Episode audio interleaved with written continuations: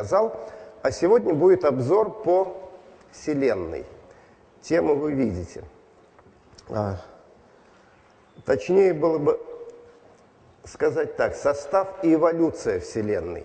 Мы пройдемся по всем ее масштабам, от самых больших космологических до самых знакомых нам, привычных планет и их спутников. И это будет как бы обзор всего курса, ну а на следующих лекциях будем расшифровывать каждый из э, объектов, каждый из типов объектов. Сегодня, в общем, с ними познакомимся, немножко окинем взглядом эволюцию Вселенной. Так, народ идет, а я бы хотел потушить свет, чтобы нам было приятно смотреть слайды.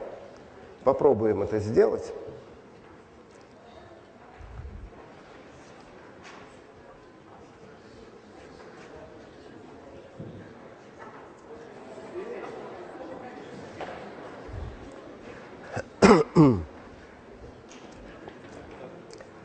Отчасти я делаю это специально, чтобы вы не занимались конспектированием.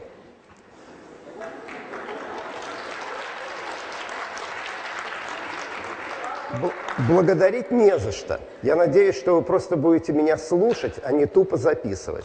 Это полезнее. Тем более, что картинок много, и все равно глаз от экрана вам не оторвать. Ну, поехали.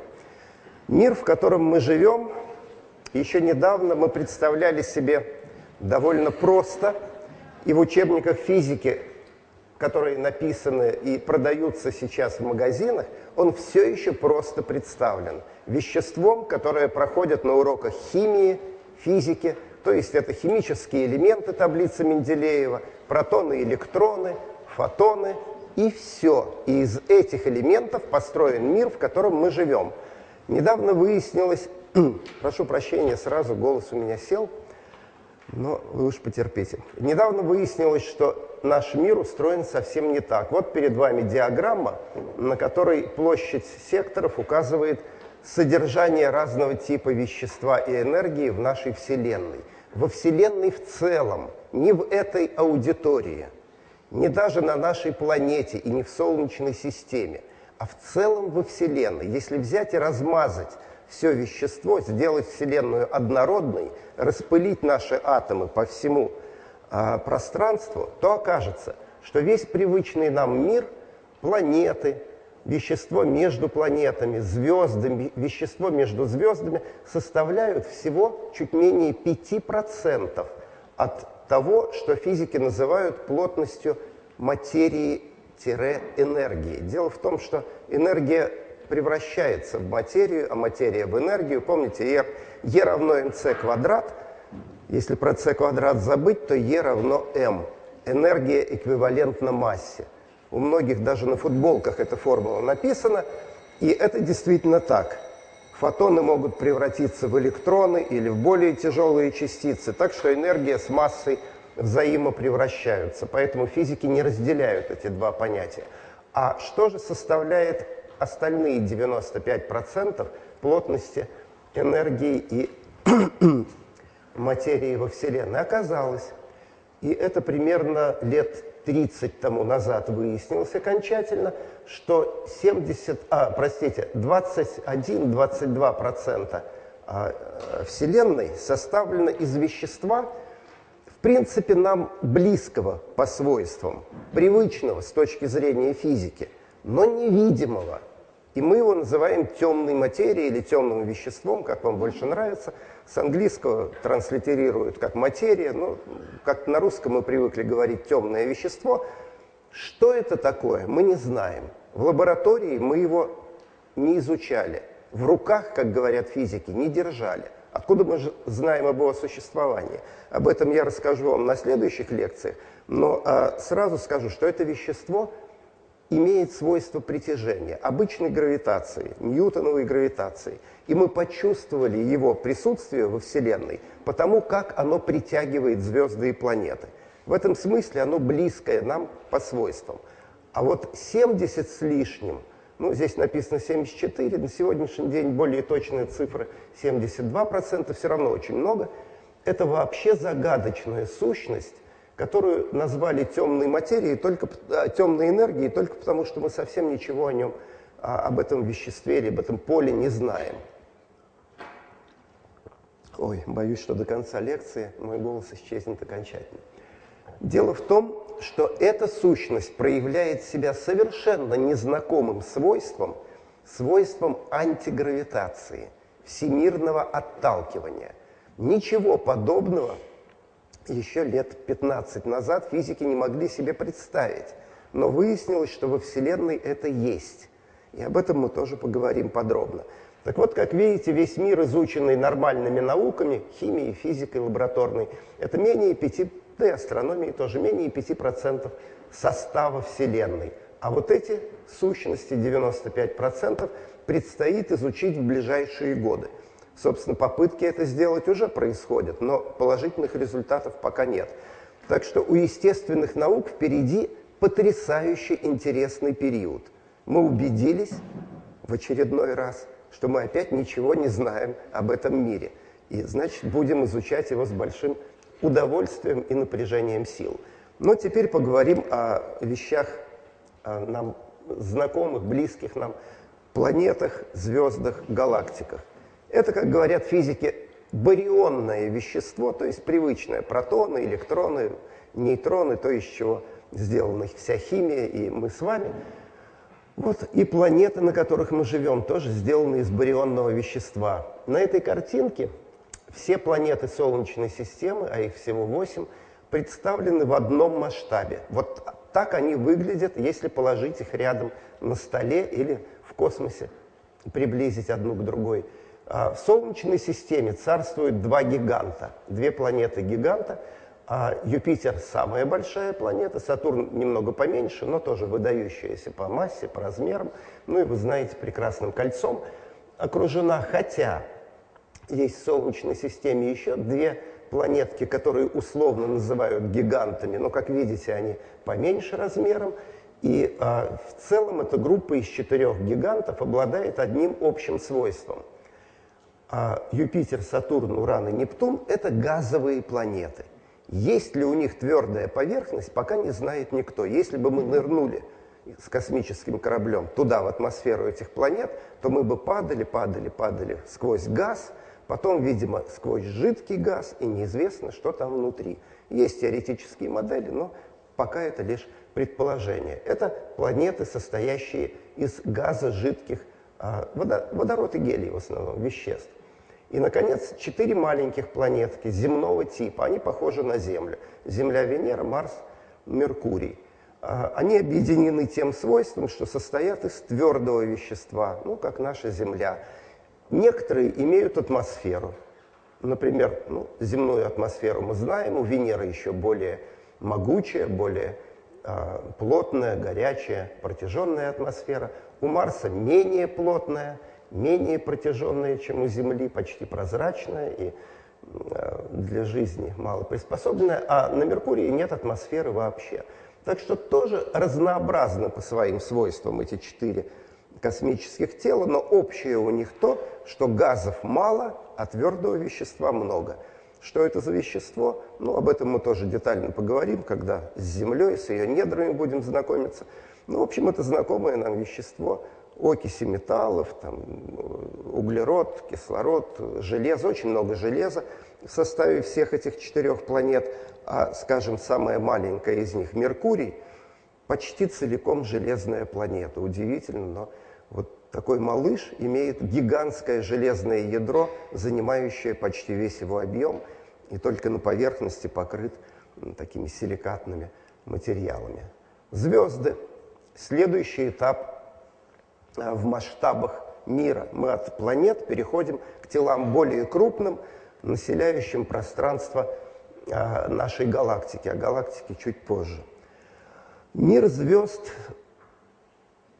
я бы сказал, разнообразнее, чем мир планет, потому что их массы, температура, химический состав, вращение, магнитное поле так сильно различаются – что вы не найдете двух похожих, впрочем, и двух похожих планет, я думаю, тоже не найти, но уж двух похожих друг на друга звезд не найти точно.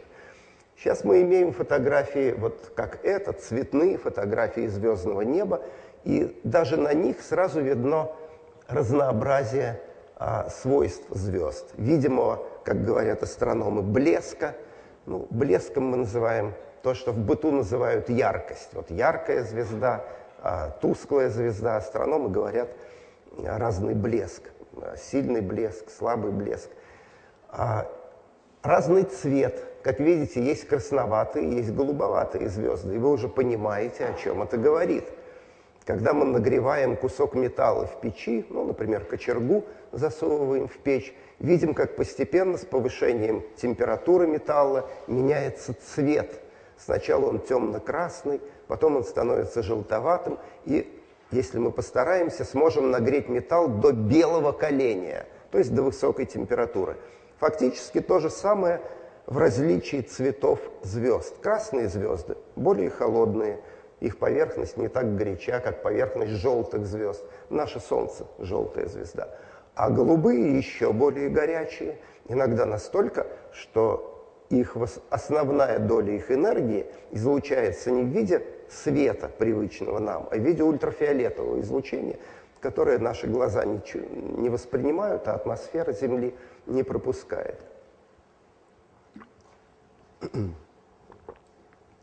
И, наконец, как видим, эти звезды скомпонованы, объединены в какие-то агрегаты. И эти агрегаты мы называем галактиками. Мир галактик – это мир гигантских звездных скоплений. Вот большая галактика. Кстати, очень по внешнему виду похожа на ту, в которой мы с вами живем.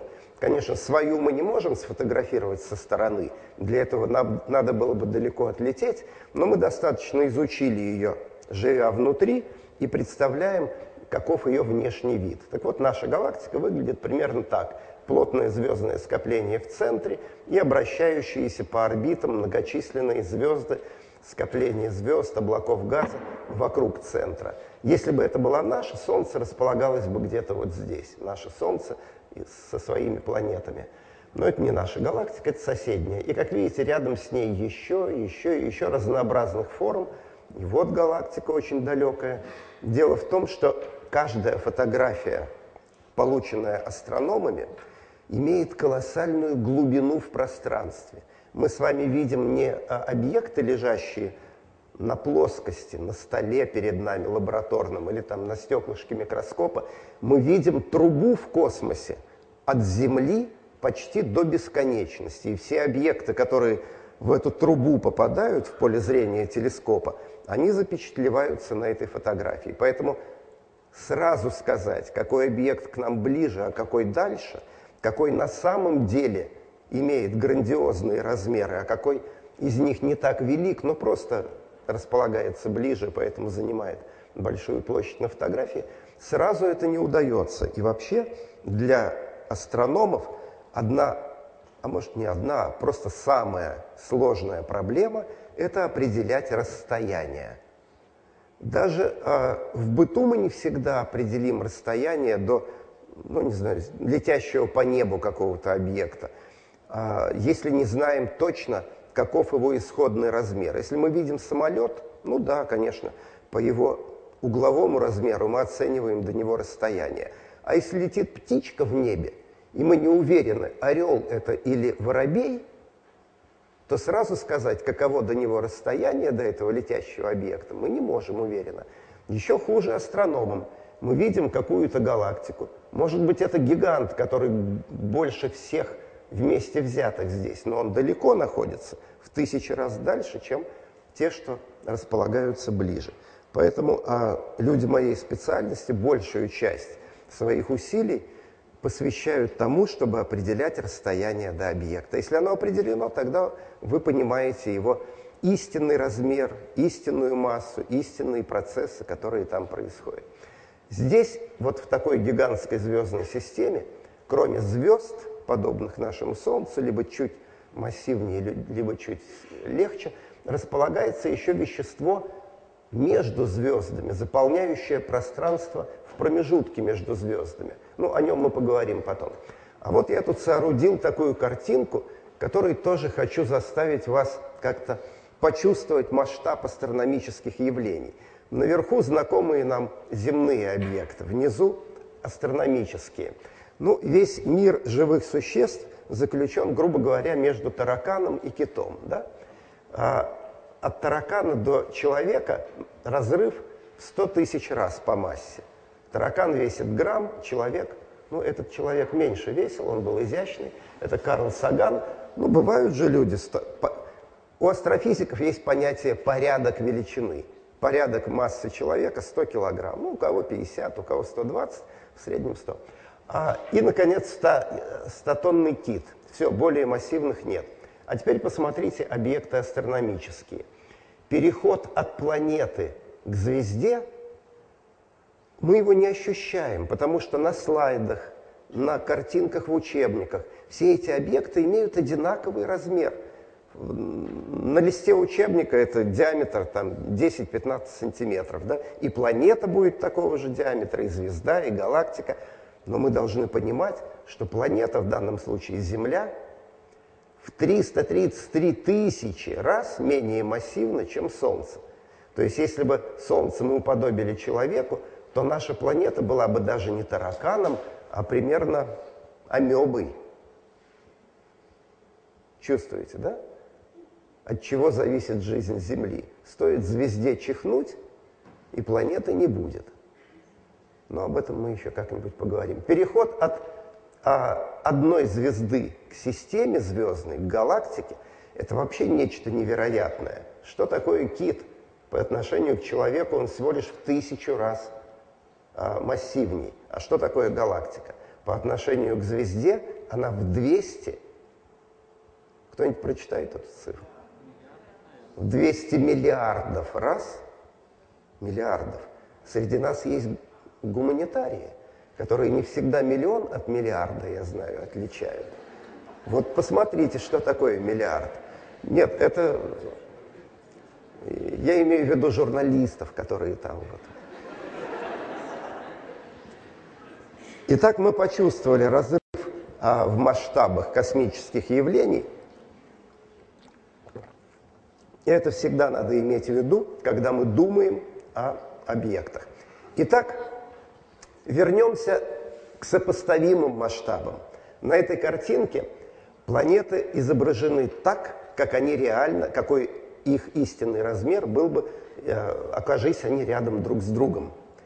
Кто бы мог подумать, что вот в этом семействе из, пяти, э, из восьми планет Солнечной системы самое интересное, отнюдь не самое крупное, а вот это вот сравнительно незначительное тело, единственное из всех планет Солнечной системы, обладает биосферой, на ней удивительная, удивительный процесс, жизнь возникла, она отнюдь не экстремальными качествами обладает. Не самая большая, не самая маленькая, но абсолютно рядовая. А, честно говоря, я думаю, а, в прошлый раз, помните, мы с вами пять минут последние посвятили тому, о чем бы вы хотели узнать в этом курсе. Я думаю, что отдельную лекцию мы поискам жизни на планетах посвятим. Это достаточно интересная тема, ну и не только на планетах, и в других местах. И об этом поговорим подробнее. Но мы сразу видим а, отличие Земли от прочих больших и малых тел. Вот в чем ее уникальность? В чем уникальность нашей планеты? С, од... с одной стороны – у нее есть атмосфера, и это очень важное качество, которое позволяет существовать океанам жидкой воды, а, сглаживает температуру поверхности. С другой стороны, эта атмосфера не настолько плотная, чтобы поверхность, твердая поверхность планеты не освещалась Солнцем. Например, а на Венере атмосфера абсолютно плотная, и из-за этого она перегрета очень сильно. А на Земле полупрозрачная атмосфера позволяет регулировать температурный режим, и мы тут живем в сравнительно комфортных условиях. Вот это физическое свойство сделало Землю уникальной. Вот эти наши а, тела. А, Земля, Венера, Марс и Меркурий. И рядом с ними еще небольшие объекты, которые так несколько уничижительно называют спутниками планет. Ну, наша Луна, да, спутник. У планет-гигантов очень много спутников. У некоторых планет нет спутников совсем, вот у Венеры и Меркурия. Но как-то так э, к ним относятся снисходительно, мол, что это, какие-то недопланеты, какие-то малыши э, в семействе планет. Надо различать спутники. Есть практически неотличимые от планет. Вот наша Луна – это практически Меркурий по массе, по размеру, по свойствам физическим. Но она не виновата, что попала в плен к Земле. Земля своей гравитацией контролирует движение Луны, не отпускает ее далеко от себя. Но это вполне интересная, вполне перспективная, самостоятельная планета, в том числе, вот это, пожалуй, не каждый вам скажет, в том числе и для поисков жизни. Луна традиционно, после того, как на ней побывали астронавты и роботы в 70-е годы, считается безжизненным телом.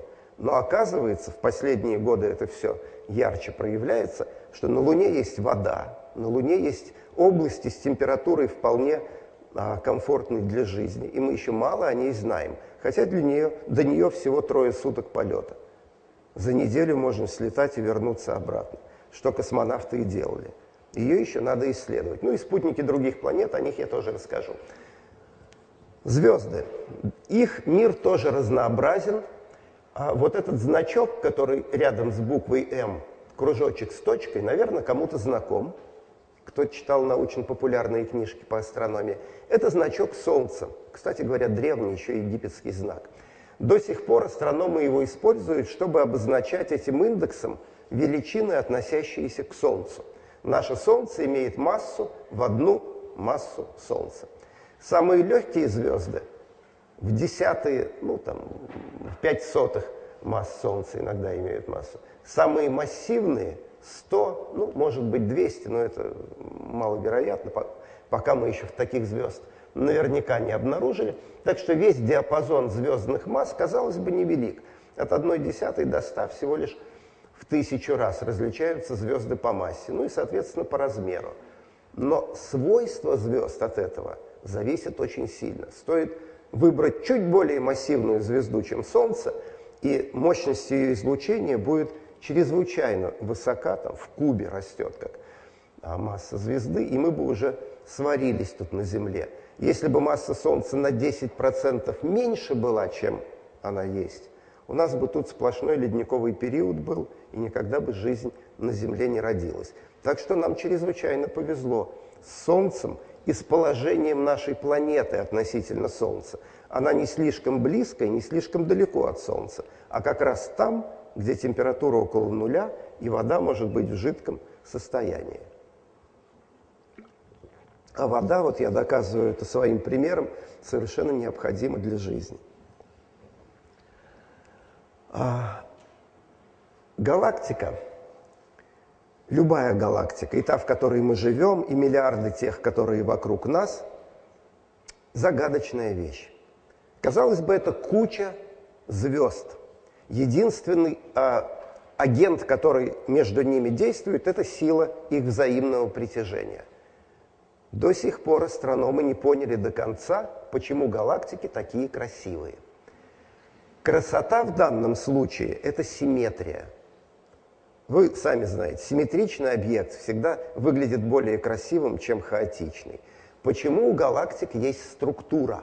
Кстати, не у всех. Вот перед нами самая знаменитая из всех соседних с нами галактик. Как она называется?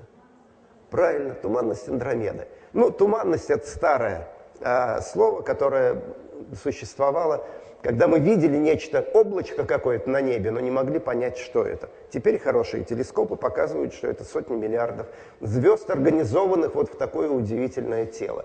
Это туманность Андромеда, она недалеко от нас и похожа на нашу галактику, а рядом с ней ее спутники. Вот одна небольшая галактика, вот вторая. У, нее, у них, у этих спутников, практически нет структуры. Ну, чуть более плотная сердцевинка, разреженная периферия.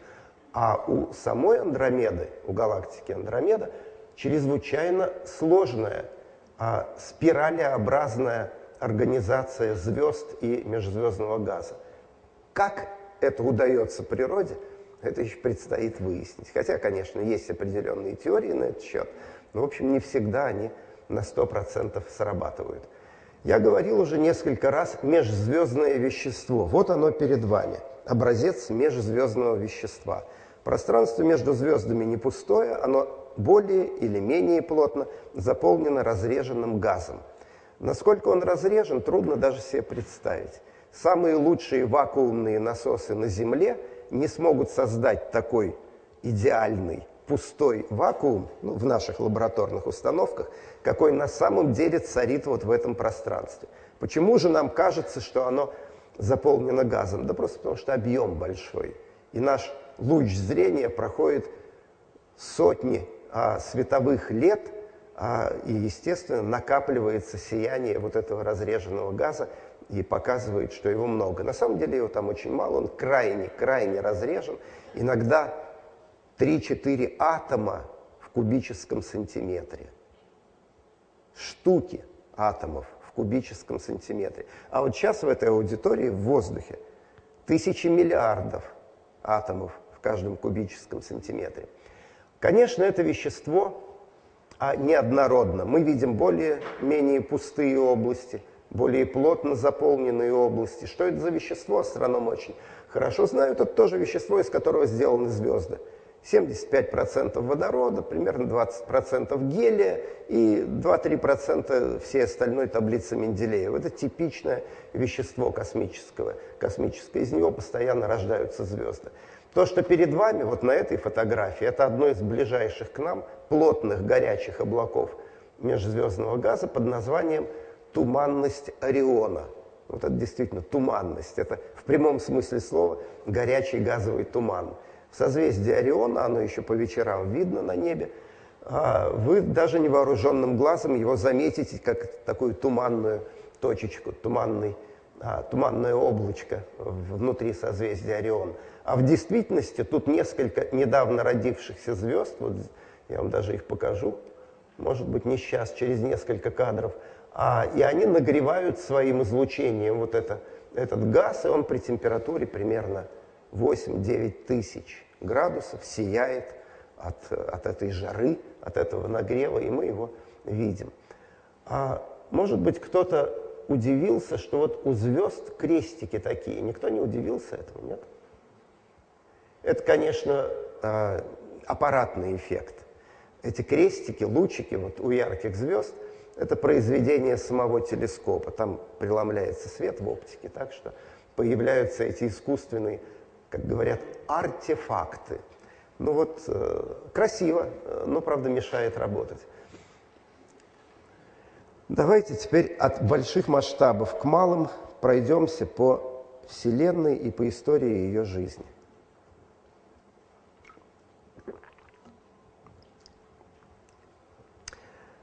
Мы с детства знаем, что наша Вселенная расширяется, что когда-то было ее начало – момент, когда вещество с огромной скоростью при большой температуре родилось, и с тех пор все разлетается.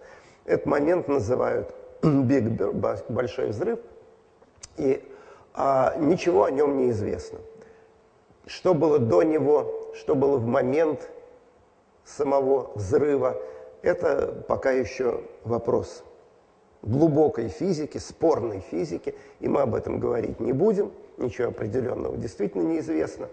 Но хочу, чтобы у вас осталось правильное впечатление о самом этом эффекте, о большом взрыве.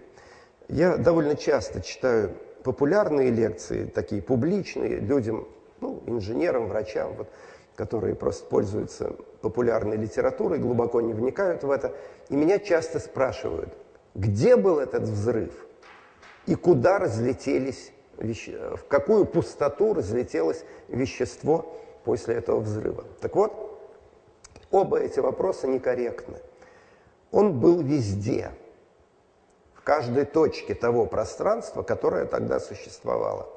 И это был не тот взрыв, который мы видим по телевизору, я надеюсь, никто не видел э, в реальной жизни взрыва гранаты или бомбы рядом с собой, но на экране телевизора мы это видим часто – и мы видим, как взрывается нечто, и осколки или газы разлетаются в окружающее более холодное пустое пространство.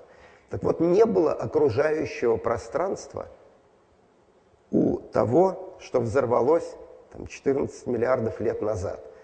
Все пространство было заполнено однородным горячим веществом – Это мы знаем точно. Не было точки взрыва, он был везде. Просто в этот момент вся Вселенная была заполнена крайне горячим, крайне плотным веществом, все частицы которого взаимно разлетались в разные стороны. Вот и все. С тех пор и разлетаются. А постепенно они а, разбились на отдельные фрагменты, ну, тут условно нарисовано, которые стали галактиками или скоплениями галактик, я вам покажу их. И а, разлет их продолжался и продолжается поныне во все стороны равномерно, и каждая удаляется от каждой. Как мы это изучаем и как мы это установили? В основном исследуя, да не в основном, а только лишь исследуя свет, приходящий от далеких галактик, от далеких областей Вселенной. Мы знаем со школьной скамьи, что свет, белый свет, можно с помощью, например, стеклянной призмы расщепить на отдельные цвета и получить спектр. Здесь будут самые длинноволновые электромагнитные кванты или колебания. Здесь самые мощные, жесткие кванты э, коротковолнового, э, фиолетового, ультрафиолетового света. Но если внимательно присмотреться к полоске спектра, а это делают вот таким образом, растягивая ее сильно, то в любом излучении, практически в любом, вы увидите темные места. Места, где меньше яркость а, спектра, чем в соседних областях. Мы их называем спектральные линии. И связаны они с тем, что на этих частотах или этот цвет поглощают некоторые химические элементы. И потом переизлучают, но до нас уже этот цвет не доходит. Так вот, по положению и по мощности, то есть по черноте линий а в спектре, можно узнать химический состав того тела, которое светится. Это все элементарно. Это урок химии и физики вам давно уже должен был объяснить. Спектр Солнца – или типичной звезды, похожей на Солнце. В нем мы видим линии всех химических элементов, и они, почему мы знаем, что вот эта линия там, принадлежит натрию? Потому что длина ее волны такая же, как лабораторный натрий. Вот берем газовую горелку, сыпем туда, ну я не знаю, соль поваренную, натрий, хлор. Она вспыхивает, кристаллики вспыхивают желтым светом. Мы в спектроскоп видим, что линия появляется здесь. Это линия натрия. То же самое и когда мы смотрим на звезды. Но очень часто линии находятся у звезд или спектра галактик не совсем на своих местах, чуть сдвинуты вправо или влево, в красную или в голубую сторону. В чем причина? Причина в том, что объекты движутся. И а, виноват в смещении спектральных линий эффект Доплера. Возможно, с ним Честно говоря, я давно не учился в школе. По-моему, там проходит эффект Доплера. Проходит? На уроках физики. Ну, не все любили физику, я знаю.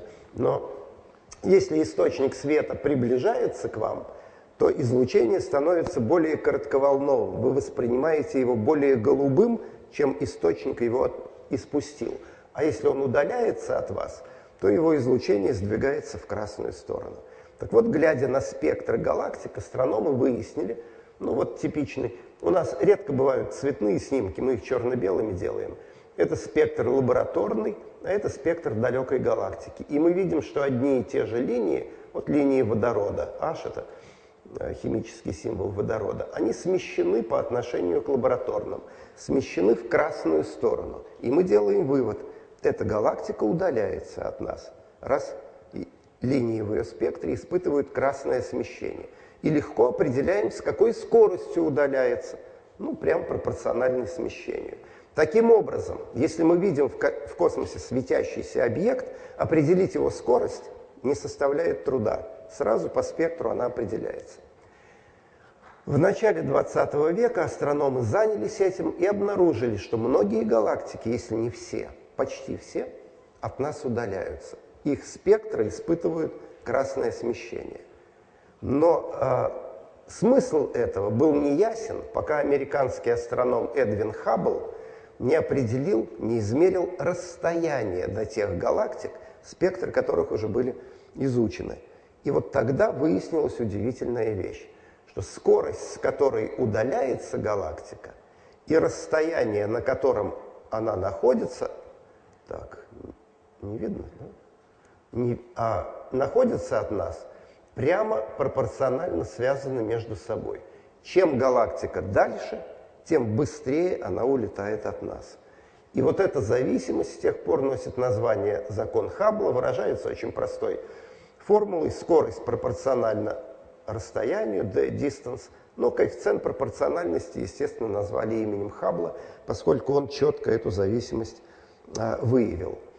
Каждый, а, ну, мы еще не знакомы с вами с единицами измерения расстояния, я не хочу сразу вас грузить этой терминологией, чуть попозже расскажу. Есть такие единицы в астрономии, парсек, а есть мегапарсек, большие э, участки, большие дистанции. Так вот, с удалением на 1 мегапарсек скорость галактик увеличивается на 72 километра в секунду и так до самого края Вселенной. Эта удивительная закономерность говорит о том, что мир равномерно расширяется во все стороны, и чем дальше от нас находится объект, тем быстрее он удаляется.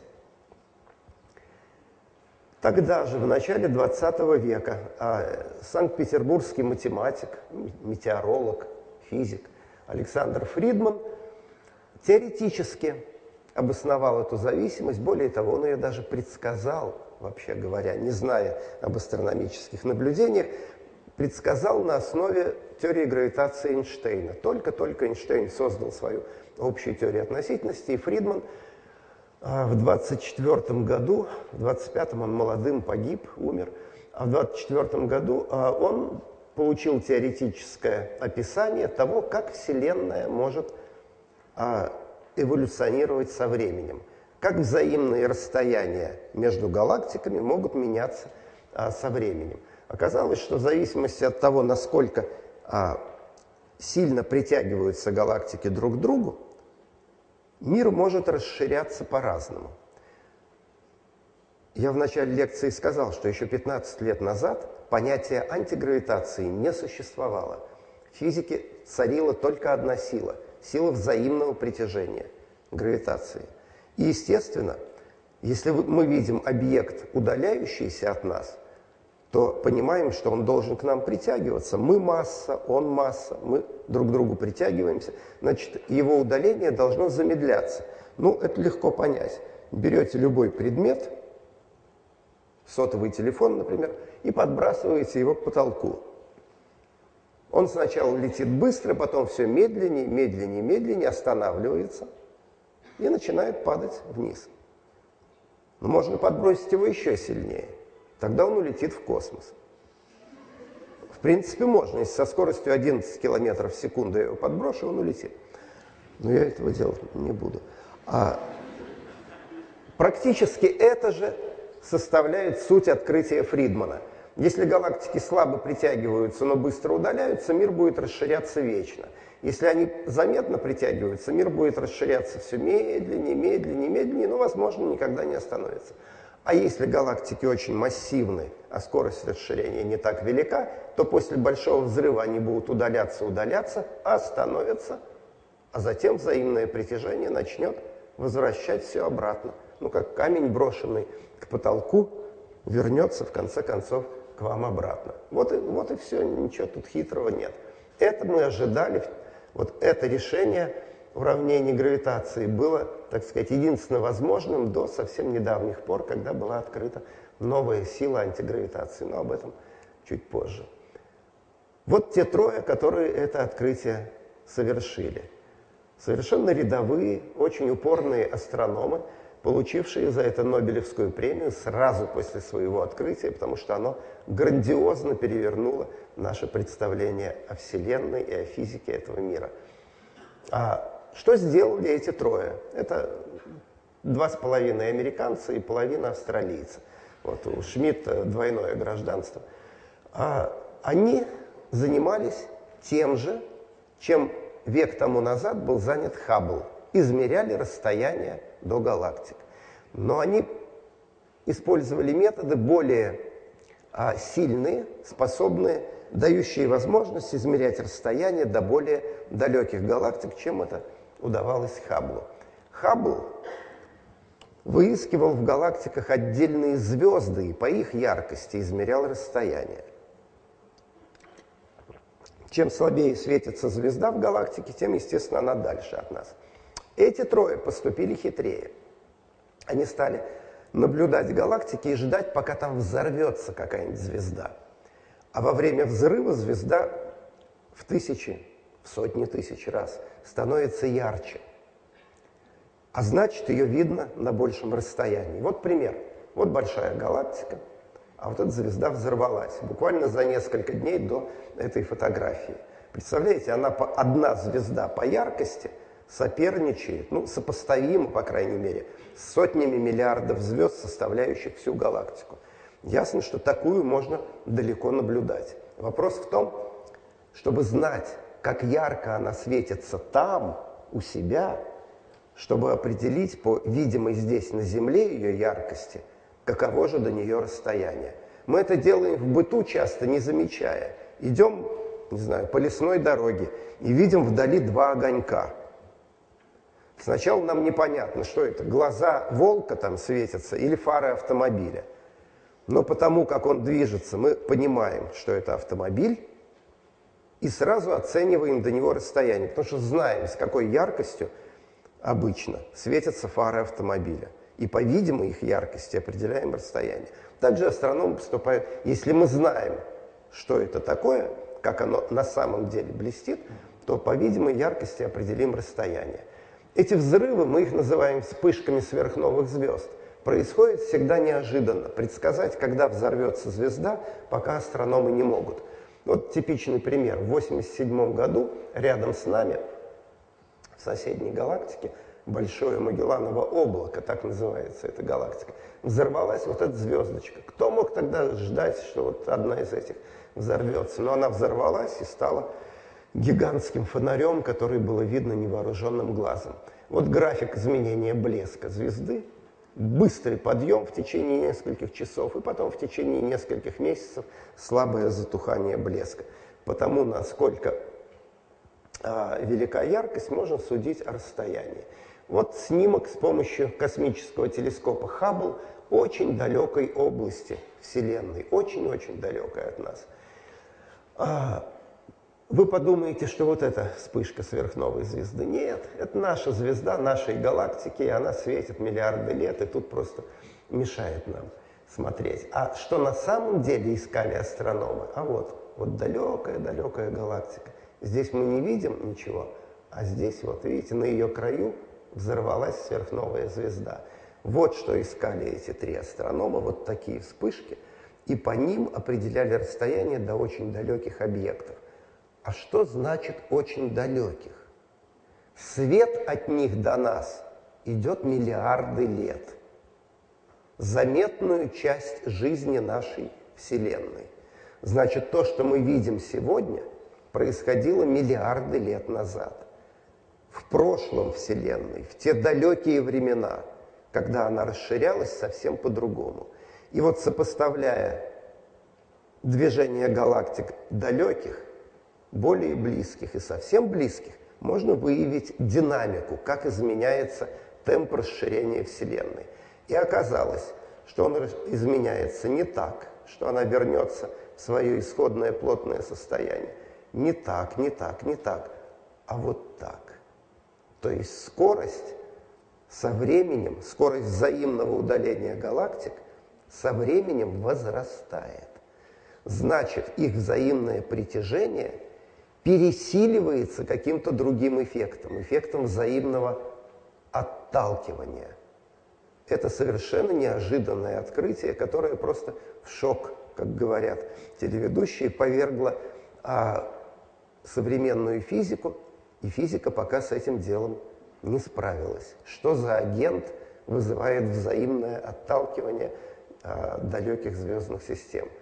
Ну, еще раз покажу вам состав нашего мира – 70 с лишним процентов совершенно непонятного под названием темная энергия, 20 там, с небольшим процентов почти непонятного, темная материя, но все-таки это что-то родное, что-то такое тяготеющее, по крайней мере, не отталкивающее от нас. И безумно малая доля, менее 5%, там 4,5% примерно, всех знакомых нам веществ, объектов и явлений. Вот так устроен наш мир. Мы сегодня не знаем о нем почти ничего. Но теперь я буду рассказывать, что мы о нем все-таки знаем. Сколько у нас времени? Ага, еще минут 40 есть. Вот так можно представить себе расширение Вселенной на этой детской модельке. В каком-то смысле она довольно хороша. Если думать не о трехмерном нашем, а о двумерном пространстве, о поверхности шара, то надувая шар, мы видим, как его части взаимно удаляются одна от другой, и ни одна из них не лучше любой другой. Иногда спрашивают, где центр, от которого удаляются все объекты в мире – нет центра. Где центр на поверхности этой сферы? Но если забыть про сосочек, вот особая точка, то вся сфера однородна. Каждая точка равноправна на ней. И каждая удаляется от каждой, когда вы надуваете шар. Также расширяется Вселенная. Более правильный вопрос.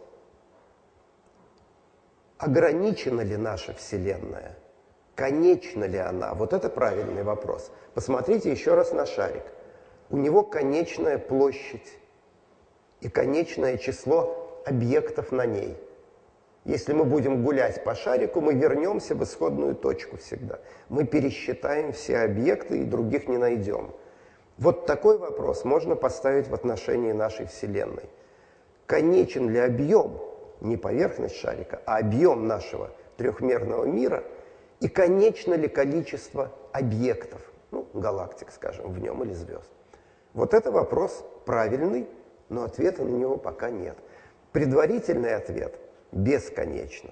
В пространстве бесконечный объем, в этом объеме бесконечное количество объектов. Но это предварительно пока. Надо еще работать над этим.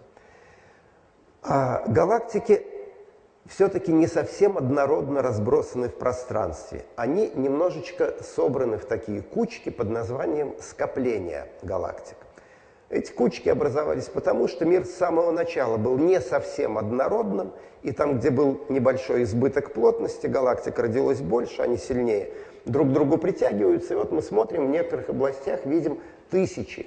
Вот на этой фотографии почти нет звезд – звезд нашей собственной галактики. Такое хорошее место на небе, где мы между звездами смотрим в далекий внегалактический мир. И практически каждое светлое пятнышко здесь – это огромная звездная система, скопление галактик в созвездии Геркулес. Там их десятки тысяч. Они очень плотно упакованы. Мы с вами живем не в таком густонаселенном месте Вселенной, а мы живем в небольшом скоплении галактик типа вот того, который на этой фотографии. Одна системка большая, другая, ну, может быть, третья покрупнее и несколько мелких. Вот в таком а, галактическом, ну, не городе, а галактической деревне мы с вами находимся. Вот а, мы не можем сфотографировать снаружи, поэтому я рисунок вам показываю. Так выглядит наша гала- э, деревня во Вселенной. Наша галактика ее называют либо просто галактика с большой буквы, либо вот с английского Milky Way, там, Млечный Путь, как хотите называйте. Но это наша родная звездная система. Рядом с нами другая, почти такая же, Андромеда.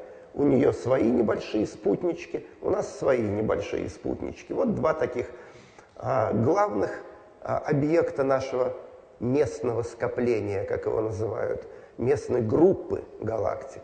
И несколько десятков мелких спутников у каждой. Сравнительно такой малонаселенный уголок Вселенной. Но а в большом масштабе, вот когда астрономы начинают на северном и южном небе вы, выделять все галактики, их, конечно, очень много, и скоплений, в которые они организованы, тоже очень много. Мы постепенно трехмерную структуру мира начинаем выяснять. Вот на таких диаграммах, в популярных книгах вы их увидите, они уже вполне так сказать, от профессионалов перешли в научно-популярную литературу. А мы обычно находимся а, вот здесь. Это, так сказать, наблюдатель, наша ну, Земля, скажем. И смотрим в глубину Вселенной, в виде такого слоя, вырезанного из него, смотрим распределение далеких галактик и их скоплений. И видим, что Мир отнюдь не однороден, даже в большом масштабе. Масштаб колоссальный, миллионы световых лет. То есть от нас до вот края этой картинки 450 а, миллионов лет путешествует луч света.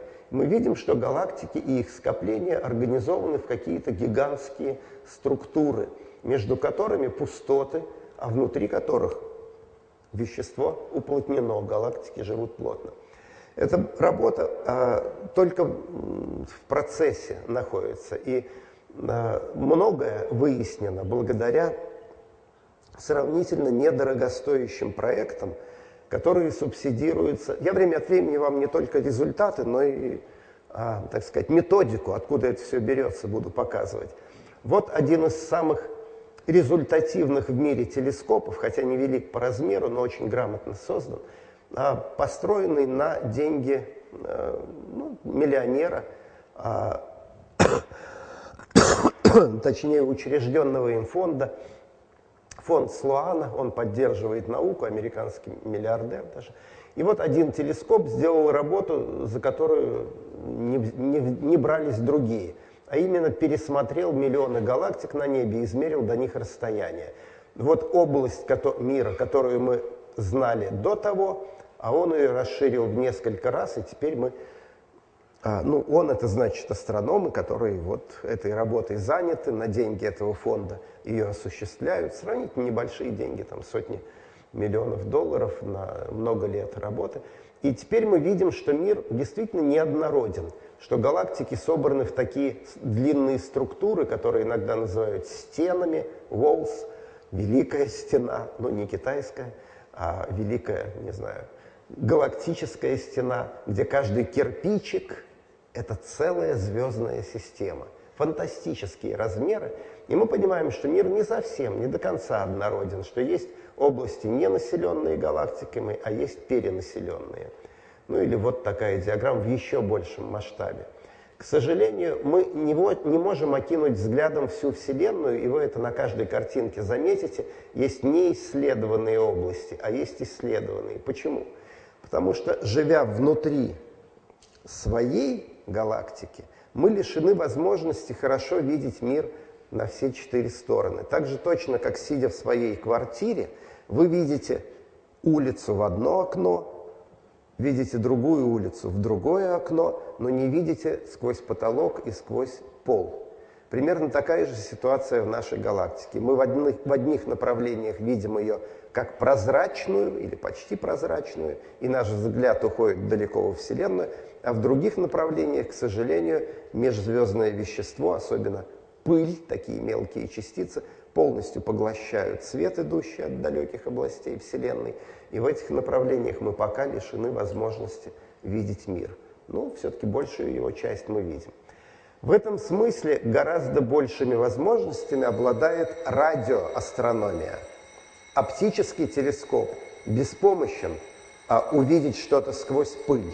Радиотелескоп видит сквозь пыль очень хорошо. И вот в начале 60-х годов родилась радиоастрономия. И с помощью ну, таких или немножко других радиоантенн стали обследовать небесную сферу. И сразу же было сделано удивительное открытие. Оказалось, что со всех сторон неба на Землю приходит очень слабое радиоизлучение. Казалось бы, ну и что? Ну, приходит. Но когда посмотрели, что это не какие-то отдельные объекты, а все пространство между звездами, галактиками, вся Вселенная заполнена этим слабым излучением, стало понятно, что это очень важная вещь. Что-то должно было заполнить всю Вселенную вот этим электромагнитным излучением. И ясно стало, что это тот самый большой взрыв, который породил нашу Вселенную – Излучение назвали реликтовым, то есть древним, потому что оно приходит к нам от тех самых древних времен. Ну, для людей, понимающих физику, я покажу его спектр. Он абсолютно классический спектр абсолютно черного тела, то есть такого теплового взрыва, хотя температура очень низкая, около трех кельвинов. По нашим меркам это вообще страшный холод, минус 270 по Цельсию, но тот факт, что это излучение заполняет всю Вселенную – всю-всю, говорит о том, что родилось оно в колоссальном а, эпизоде Большого взрыва.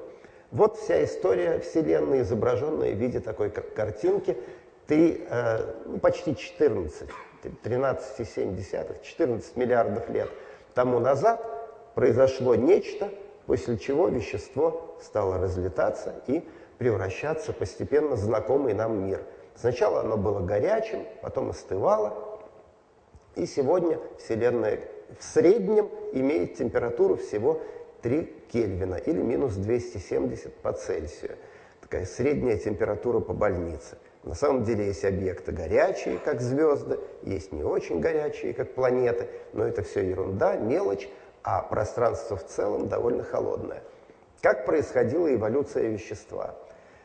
Вот эти вот шарики – это атомы. Синенькие – это протоны, а красненькие – это электроны. Поначалу, когда произошел большой взрыв, все вещество было очень горячим и было плазмой. То есть все электроны оторваны были от ядер своих, ну, от протонов, и летали сами по себе. Горячая плазма была.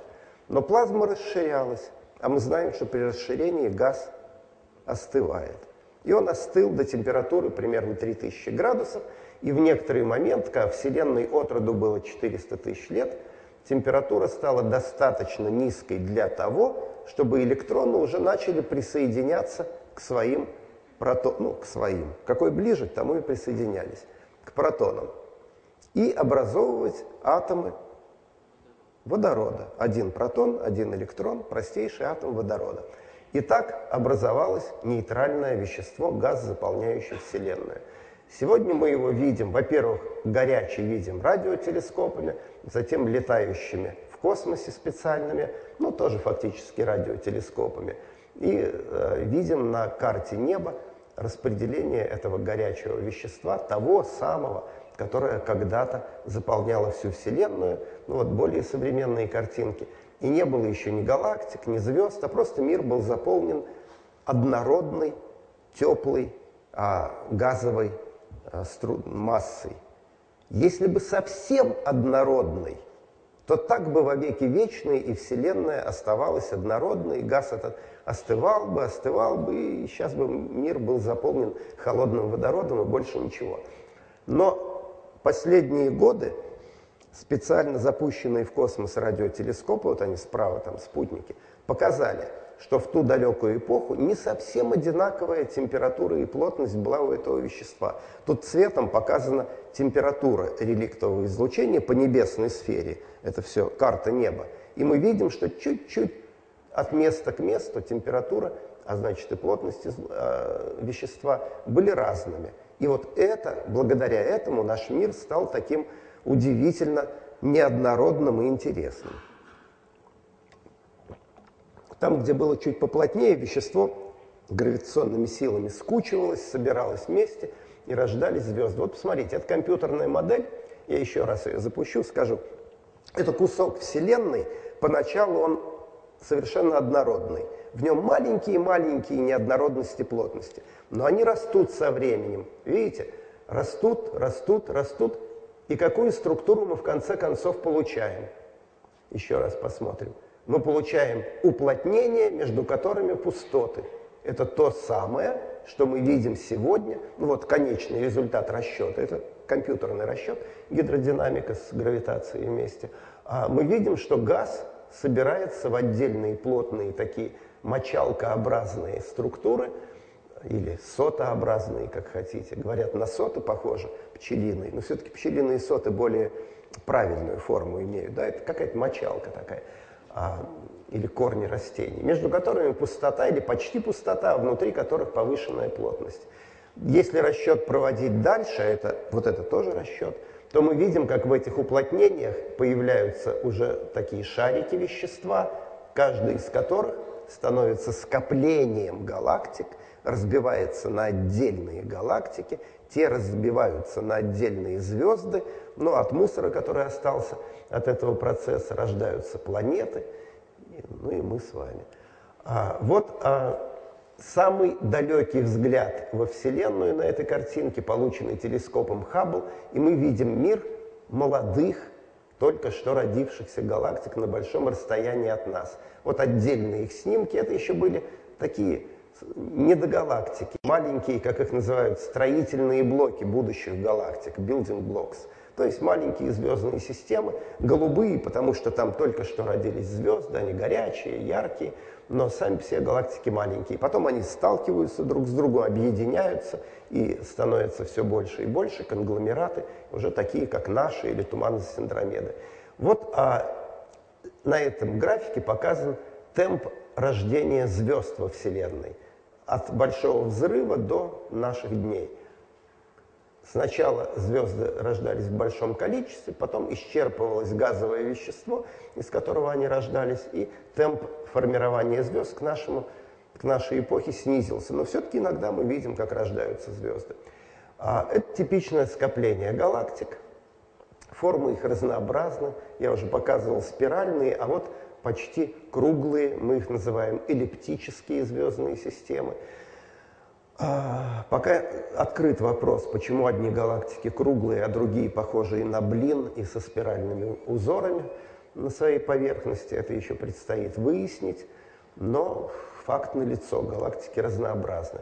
Вот еще раз показываю нашу местную группу, а, Андромеду с ее свитой, нашу галактику с нашей свитой из нескольких десятков небольших звездных систем. Самая большая это Большое Магелланово облако, но у нас в Москве его не видно, оно в Австралии в Южной Америке, там только видно на южном небе.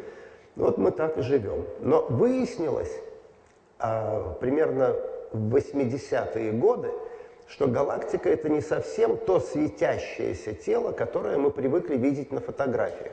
Вернусь на секунду. Вот мы видим на фотографии светящееся тело, и нам кажется, что все, дальше пустота, дальше следующая галактика. Действительно, светящегося, ну или вот здесь, светящегося дальше нет. А вещество, как оказалось, есть.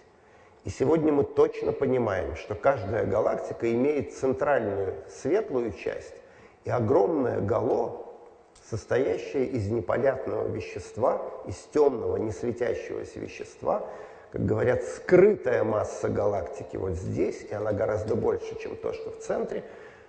И это то самое темное вещество, темная материя, про которую я уже сегодня два раза упоминал, физическая природа которой неизвестна, но факт существования этой темной материи налицо.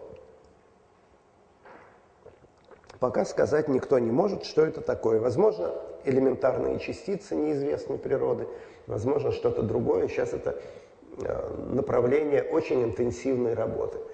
Но посмотрим на, так сказать, на то, что видно. Оказывается, самые ярко проявляющие себя части – это ядра галактик. Вот заглянув в ядро почти в центр каждой галактики, мы увидим там очень плотное звездное скопление и, как правило, а, фантастическое а, выделение энергии. Вот мы видим, например, этот центр одной из соседних с нами галактик, оттуда струя плазмы вылетает. Причем масштаб этого явления просто несопоставим ни с чем. Если бы тут наша планета попалась, вот Землю, земной шар сюда поместить, через час-полтора она бы полностью испарилась. То есть через сотую долю секунды жизни бы не было на планете, а где-то час-полтора и самой планеты не было бы. Это грандиозное явление. Что это за реактивные струи, которые бьют из ядер галактик? Многих, не всех, но многих. Пока непонятно, что там сидит в центре, какая машина выделяет энергию. Ну, вот такие красивые картинки вы найдете где угодно, в любых книжках, но все это иллюстрации наших теоретических представлений.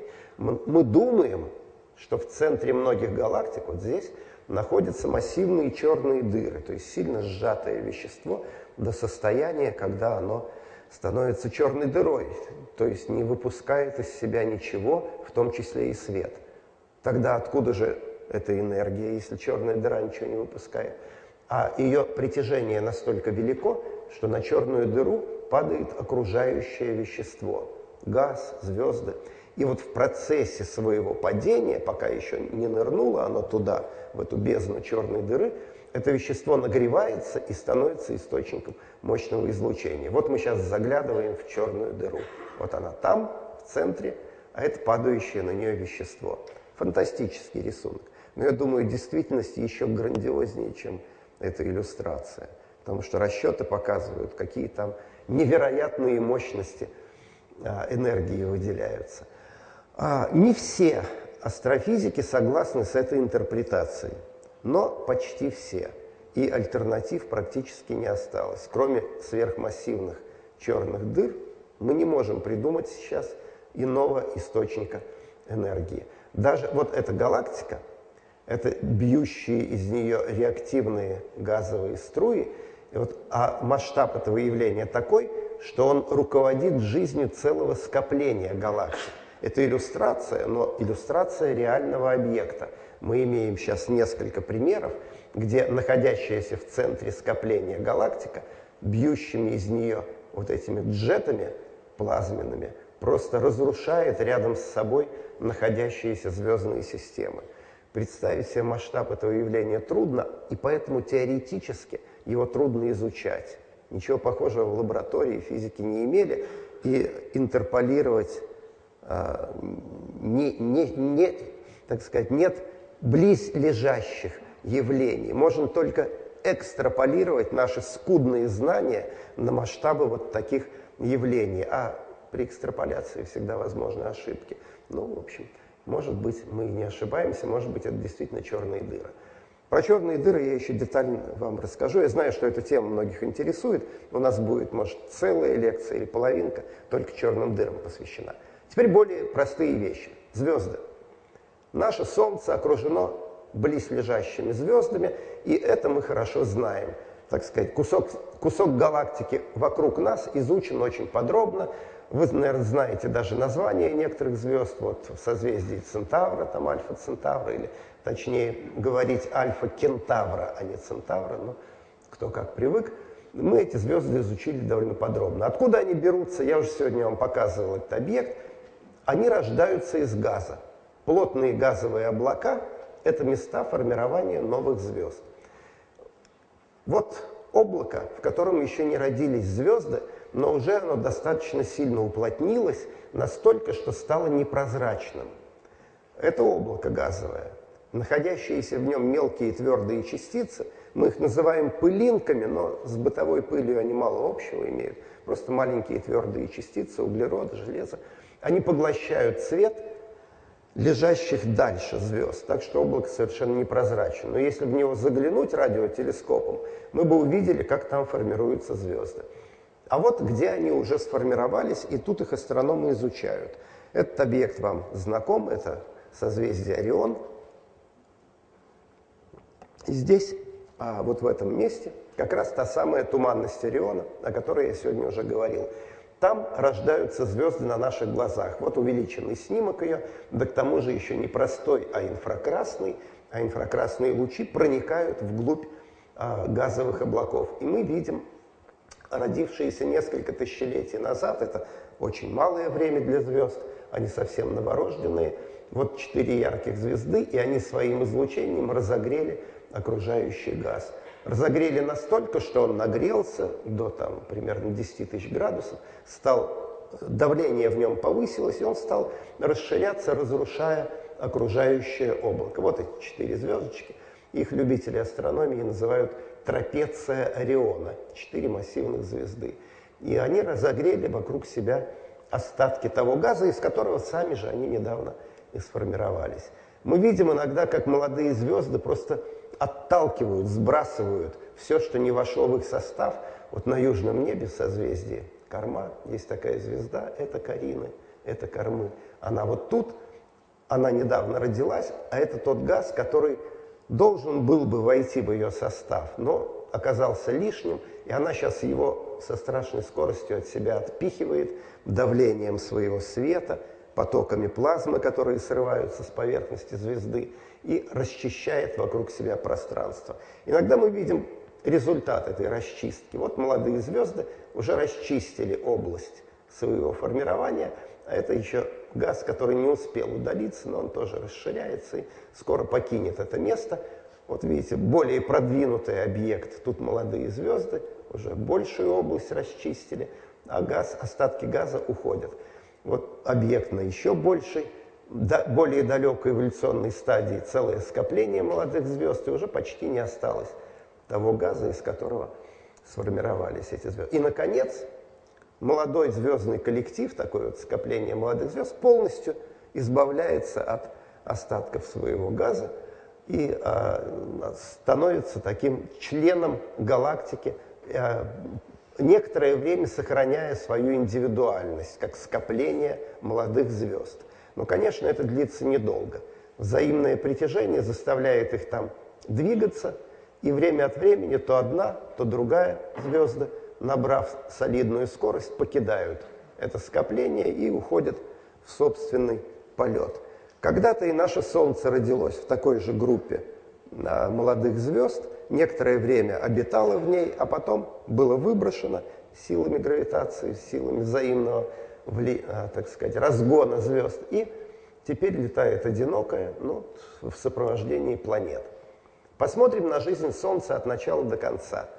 Сегодня наше Солнце вот здесь, ему 4,5 миллиарда лет с момента его рождения. Оно сформировалось как кусочек газового облака, сил гравитации его стянули, уплотнили, нагрели, начались термоядерные реакции, и вот Солнце 4,5 миллиарда лет спокойно сжигает в своих недрах водород, превращая его в гелий, выделяя при этом энергию, освещая вокруг себя пространство. Еще столько же примерно, ну, где-нибудь 4 миллиарда лет, Солнце будет спокойно светить. Затем водород в его недрах закончится, он весь превратится в гелий, а звезды типа Солнца не способны уже а, эффективно превращать гелий в более сложные химические элементы. Для этого Солнце недостаточно горячее и массивное, и тогда оно начнет умирать. И будет это так. Ядро Солнца, центр, лишенный источника энергии, начнет сжиматься. Гравитация это никуда не делась. В результате его сжатия выделится немножко дополнительного тепла, и оболочка за счет этого начнет расширяться. Внешне для нас, наблюдателей на Земле, Солнце начнет распухать и немножечко охлаждаться на поверхности. Эта стадия называется красный гигант у звезд. Типа Солнца, у нашего Солнца она тоже не за горами, через 4 миллиарда лет примерно. А, и в конце концов оболочка будет сброшена а ядро будет остывать, сжиматься и меркнуть. А сброшенная оболочка расширяться, и в этот момент мы называем такие объекты планетарными туманностями. Сейчас вы увидите почему. Вот звезда типа Солнца, но более старая и закончившая свою жизнь вот в нашу эпоху. Солнце еще предстоит светить, а это уже прекратило. Ядро ее сжимается, а оболочка, сброшенная несколько тысячелетий назад, расширяется и уходит в космос. Когда вы смотрите в слабе, это хороший снимок, это телескоп Хаббл снимал, а когда в небольшой телескоп с Земли смотрите, видите такой туманный диск, который при первом непрофессиональном взгляде похож на диск планеты.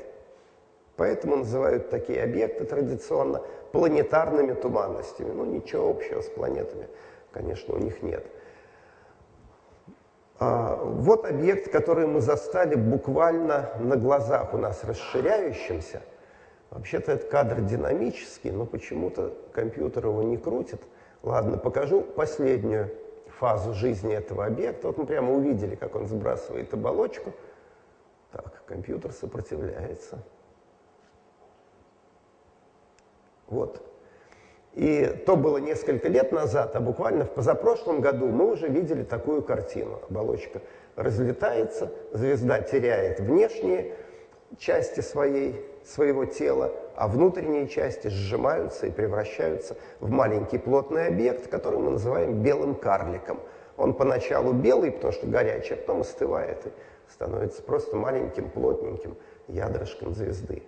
Вот еще посмотрите, планетарная туманность, вот эта звезда сбрасывает с себя а, оболочку. До сих пор загадка, почему так странно, так несимметрично разлетается вещество. Звезда – шар, и ранее мы с вами видели шарообразные сброшенные оболочки, а у этой а, любители астрономии называют ее муравей. Ну, не знаю, похоже на муравья или нет, но то, что явно нет сферической симметрии, это факт какой физический агент за это ответственность несет, я не знаю. А вот планетарная туманность. Вообще кружево какое-то, плазменное. В центре ядрышко звезды, понятно. А как она соорудила вокруг себя вот это, просто руки опускаются или наоборот поднимаются к небу. И чтобы еще вот два джета выбрасывает высокоскоростных вот сюда и сюда. Как все это звезда умудряется сделать? Дело в том, что, может быть, эти звезды были не одиночными, а двойными, то есть парой близко живущих звезд. Такие варианты нам известны. Более того, звезды предпочитают жить парами, иногда тройками, иногда четверками. А одиночных звезд, таких как Солнце, меньшинство. И вот двойные звезды, у них бывают очень интересные взаимные отношения. Например, одна из звезд маленькая, плотная, а другая более рыхлая и пухлая. И тогда эта маленькая может срывать вещество своей гравитацией с поверхности соседки и присваивать его. Но вещество не сразу падает на нее, а сохраняя взаимное орбитальное движение, движется по кругу и постепенно приближается по спирали. И вот эти круговые, заполненные газом области, мы их называем аккреционные диски, аккреция падения, присвоение вещества, они иногда приводят к интересным результатам. Вот когда это вещество нападает на поверхность той звезды, оно может взорваться от большой температуры. И мы такие взрывы видели. В 1901 году взорвалась звезда, сегодня мы видим, как вокруг нее разлетается вещество после взрыва. Это как раз двойная звездочка. А иногда видим, как взрывается и одиночная звезда. Вот вам пример того, что осталось от взрыва, произошедшего ровно тысячу лет тому назад, в 1054 году, ну, тысяча с небольшим лет назад, а, а нет, еще не прошло тысячи лет. Значит, в 2054 году будет тысячелетие. Ну, почти тысячу лет назад. Вот здесь, вот, вот тут, вот взорвалась звезда. Сегодня мы на ее месте видим ну, процесс разлета ее остатков, так называемая крабовидная туманность, очень известный объект. Наше Солнце, скорее всего, так не взорвется. Оно для этого маловато. В этом смысле нам повезло. Но иногда бывают взрывы более крупные, более мощные, чем даже те, которые я вам только что показывал. Так, вы еще не уснули? Ну, еще 10 минут выдержите до половины. Ладно. Вот на этой карте а, всего звездного неба показан это реальный снимок, показана вспышка в гамма-диапазоне. Она была такая мощная, что несколько спутников, которые этим занимаются, на них просто приборы полетели. Стали выяснять, где такие вспышки происходят. Думали, рядом с нами, раз э, сравнительно большой поток э, электромагнитных волн приходит выяснилось, что на краю Вселенной, на расстоянии миллиардов световых лет от нас, что может взорваться там с такой силой, что у нас тут спутник выходит из строя, а нас на Земле, слава Богу, атмосфера прикрывает, а то бы и на Земле мы это заметили. Это называется гамма-всплески или гамма-вспышки, гамма-излучение, очень жесткое, опасное, хуже рентгена. Пока мы не знаем, что это такое – но надеемся, что рядом с нами такого никогда не произойдет, иначе нас снесет тут в момент. А рядом с нами спокойная звезда, солнышко. Вот это наше солнце. Вы его когда-нибудь видели таким красивым? А оно на самом деле такое. Только не в оптике, а в ультрафиолете и в рентгене оно так выглядит. Замечательно. Солнце а, – могучий источник энергии, и жизнь планет зависит от него – активность Солнца, а активностью мы называем вот эти вот вспышки на его поверхности и протуберанцы, которые оно выкидывает, она время от времени меняется. Каждые 11 лет это график солнечной активности, повышается активность Солнца, вспышки происходят. Другие там 5 лет оно менее активно. Что управляет этим процессом, не совсем понятно. То ли внутренняя жизнь Солнца, то ли влияние планет – и тут некоторые подумают, ага, астрологией пахнет. Влияние планет сказывается на Солнце, а солнечная жизнь отражается на Земле. Но выяснилось, что все-таки нет, астрологией не пахнет. А планеты все-таки не в состоянии управлять жизнью Солнца, слабоваты они для этого. а Солнце по своим внутренним правилам меняет свою активность. Вот еще этот рисунок я очень люблю. Это истинное соотношение размеров нашей звезды, нашего Солнца, и планет. Где тут Земля? На задних партах кто-нибудь видит тут Землю? Ну, Юпитер вы видите, да? А где Земля? Вот Земля. Вот она. Чувствуете, какой властелин рядом с нами? Стоит Солнцу что-нибудь не так сделать, и от нас мокрого места не останется. Рядом с нами гигантская звезда. Ну, планеты вы уже видели, пройдем. Как сформировались планеты? Ну, это остатки солнечного вещества. Вот кусочек туманности Ориона, мы ее сегодня видели. И в ней замечены вот такие а, темные области вокруг звезд. Это то вещество, которое не вошло в состав звезд, но из него формируются планеты. Вот так мы представляем себе формирование Солнечной системы. Солнце родилось, а вокруг него летало еще небольшое количество строительного мусора, не вошедшего в его состав. Этот строительный мусор, этот газ и пыль постепенно агрегировались, и большая часть стала восьмию планетами, которые мы знаем. Меньшая часть летает по, между планетами. Так художник представляет себе со слов астрономов юность нашей планетной системы. Э, она еще была заполнена остатками вещества, но уже формировались первые планеты. А вокруг планет из остатков этого вещества формировались спутники планет, те, которые мы сегодня наблюдаем. Ну, например, у Юпитера гигантская планета, более 60 спутников, они очень разнообразны на вид. Есть мелкие – а есть вполне, как наша Луна, даже крупнее Луны, вот четыре спутника. Их еще Галилеев телескоп видел. Ио, Европа, Ганимед Калиста – это крупные небесные тела, самостоятельные планеты. Ну, наша Луна, мы с ней хорошо знакомы, на ней не стоит останавливаться. Но посмотрите на ее цвет. Типичный такой невзрачный асфальтовый цвет, неинтересный на первый взгляд. А вот другой спутник, это спутник Юпитера, Ио. И это его натуральный цвет. Откуда такая яркая поверхность? А она вся покрыта вулканическими, э, изверженными вулканом веществами. Вот один вулкан работает, вот другой, вот третий. 50 с лишним гигантских, мощных вулканов работает на поверхности, сегодня, вот этот недавний снимок, на поверхности этого маленького небесного тела. Наша скучная Луна вообще безжизненна, ничего на ней не работает. А на Ио функционируют вулканы прямо в нашу эпоху. Интересно, своя жизнь там происходит. Или вот спутник Сатурна Титан. Тоже тело чуть покрупнее нашей Луны, но посмотрите, у него своя атмосфера. Мощная атмосфера. И знаете, из чего она состоит? Практически из того же, что и воздух в этой аудитории. Но теперь уже немножко вот в конце лекции он немножко не из того состоит, чего должен состоять. Но вообще-то это азот. У нас атмосфера на три четверти из азота состоит. И атмосфера Титана тоже азотная. Туда уже летали космические аппараты, вот этот Кассини, Гюйгенс туда, часть его опустилась, и мы знаем, я вам о нем расскажу. Или вот посмотрите на этот удивительный спутник Сатурна, Гиперион, маленький объект, 500 километров поперечнике, но он весь пронизан пещерами, весь пористый, как губка. Как бы интересно было побродить по этим пещерам, посмотреть, что там находится. Когда-нибудь побродим. У, у планет много загадок. До сих пор непонятно, почему все они вращаются по-разному.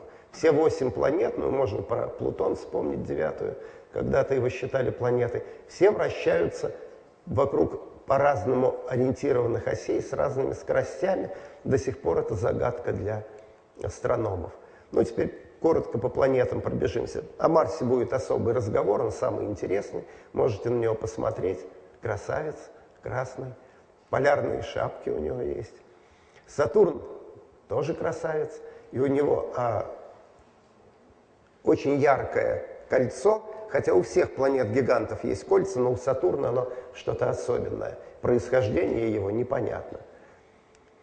А есть кольца вот у Урана, у Нептуна, но они невзрачные.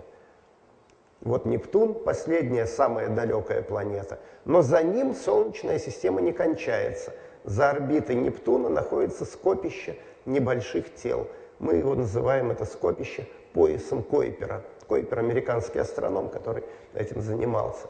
Там тоже планетки есть маленькие. Вот для масштаба это наша Земля, это наша Луна, а в поясе Койпера, ну, такие сравнимые с Луной объектики, маленькие планетки самостоятельные, в большом количестве обнаружены недавно.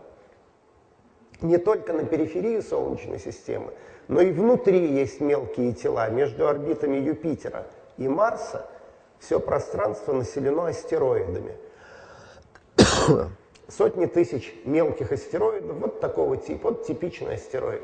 Десятки километров в размере, неправильная форма, каменная глыба, на поверхности каменная, а что там внутри никто не знает.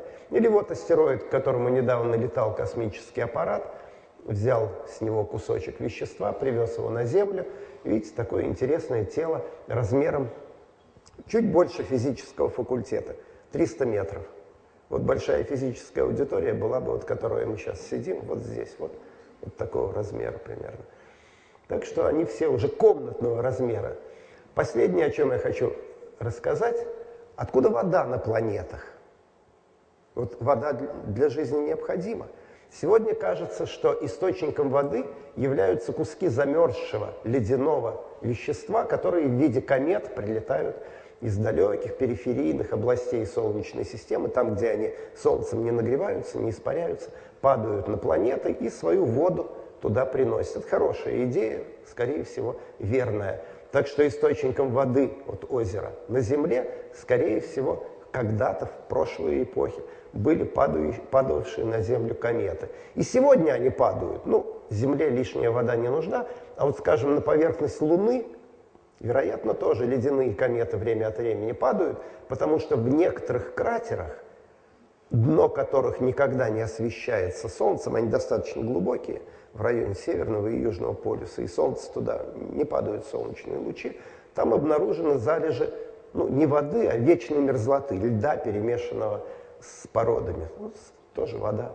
И, скорее всего, кометы его туда привезли.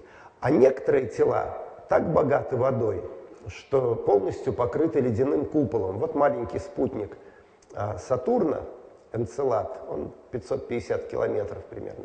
Это все лед, ледяной купол, как наша Антарктида. Но он, почему я именно его вам показываю, лед тут потрескался в районе Южного полюса, вот такие трещины видны, и из них прямо на наших глазах бьют фонтаны воды из-под льда. Значит, под этим льдом жидкий океан. Смотрите, как они бьют. Спутник залетел на ночную сторону этого Энцелада, и в контровом освещении, солнце нам в лицо сейчас бьет, видны эти потоки воды, бьющие из трещин во льду.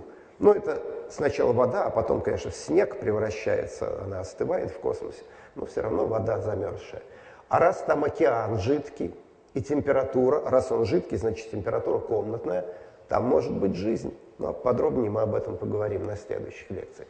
На Земле когда-то, вот история Земли, когда-то было много воды, сегодня чуть-чуть осталось, а миллиарда через 3-4 лет Земля высохнет, вода уходит в космос. Так что будущее Земли – это безводная пустыня. Но еще через 2-3 миллиарда лет после этого наше Солнце превратится в красный гигант, и Земле будет совсем хорошо. А над, над горизонтом Земли будет подниматься колоссального размера по утрам солнечный шар, который хоть и будет немножко попрохладнее, поверхность у него будет не до 6 тысяч градусов, как сегодня, а примерно до 3,5 тысяч градусов нагрето. Но он такой размер будет иметь на нашем небе, что эти 3000 градусов нагреют поверхность Земли примерно до 1000 градусов, всю поверхность. И тут, конечно, жизнь закончится на нашей планете. А она может закончиться и раньше. На Землю падают метеориты, в пятницу мы с вами это видели. Но они падали всегда. Посмотрите, какие кратеры на поверхности Земли от них остались. А когда-то, а именно сто лет назад, в 1908 году, упало ядро кометы на Землю. У нас тут, вообще наша страна богата такими событиями. Большая страна, велика вероятность попасть по России. А Тогда это дело обошлось, потому что тайга вот в районе подкаменной Тунгуски, Сибирской речки, она совершенно безжизненная была. Ну, животные там были, а люди там не жили тогда. И вот, видимо, было зрелище мощное, потому что вывал леса, вот смотрите, после взрыва Тунгусского метеорита примерно на площади Москвы современной легли деревья. То есть, если бы этот взрыв был над Москвой, ну, легли бы дома наши. И вот э, в пятницу мы с вами были свидетелями того, что очередной а, визит инопланетян окончился неудачей. Посадка не удалась. А, это был, а, как мы сейчас понимаем, скорее всего, либо рыхлый камень, либо ледяное ядро кометы, пока непонятно – а размером от 12 до 15 метров. Не такой уж большой, вот тут его можно было положить, он бы тут лег. Но влетев в атмосферу Земли со скоростью 20 километров в секунду, он обладал такой кинетической энергией, что вот до сих пор стекла вставляют в Челябинске и а, порезы а, залечивают. Надо сказать, астрономы, конечно, не предупредили и не могли предупредить об этом, потому что летел он с востока, со стороны Солнца. Наши телескопы слепнут, когда смотрят в сторону Солнца. Мы бы его и не увидели, даже если бы очень старались. Поэтому, чтобы действительно иметь систему предупреждения, нужно некоторые телескопы в космос отправить в сторону от Земли и смотреть на Землю со стороны, не ослепленные Солнцем. Тогда это будет скоро сделано, собственно, уже начали это делать. Тогда мы сможем прогнозировать такие явления, хотя бы предупреждать людей не подходить к окнам и не смотреть на эту красоту, потому что вслед за вспышкой приходит ударная волна, и стекла разбитые летят вам в лицо. Ой, простите. Так. Включаем свет. А, можете хлопать.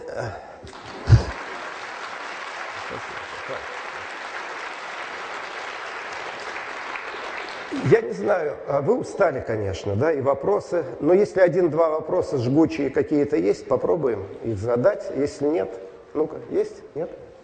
Давайте. Нет, все устали. Есть один вопрос, давайте.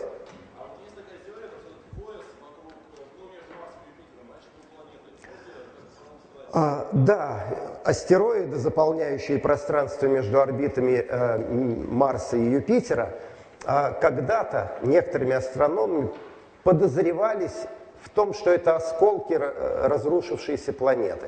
Теперь мы их пересчитали все и знаем, что если собрать их все вместе, то не получится даже Луны.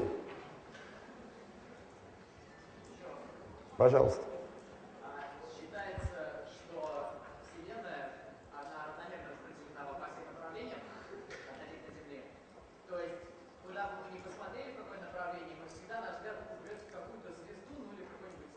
Вы хотите спросить, почему небо темное? Потому что Вселенная родилась не бесконечно давно, а 13 там, с половиной миллиардов лет назад. И мы не видим объектов, расположенных от нас далее этих 13 миллиардов световых лет. Вот и все.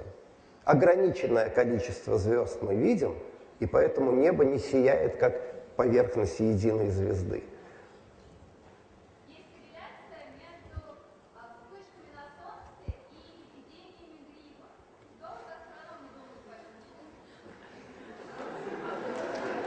Как человек, болеющий гриппом в данный момент, могу сказать, что сейчас, э, вот в последние 2-3 месяца вспышек на солнце не было, а грипп гуляет по стране.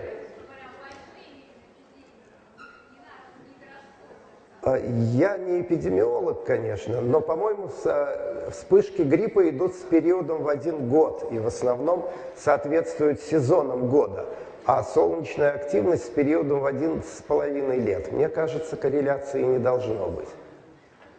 Но, но вопрос интересный, и, может быть, когда будем говорить о кометах, я еще вернусь к нему. Кое... Ну да, поговорим, ладно. Всего доброго.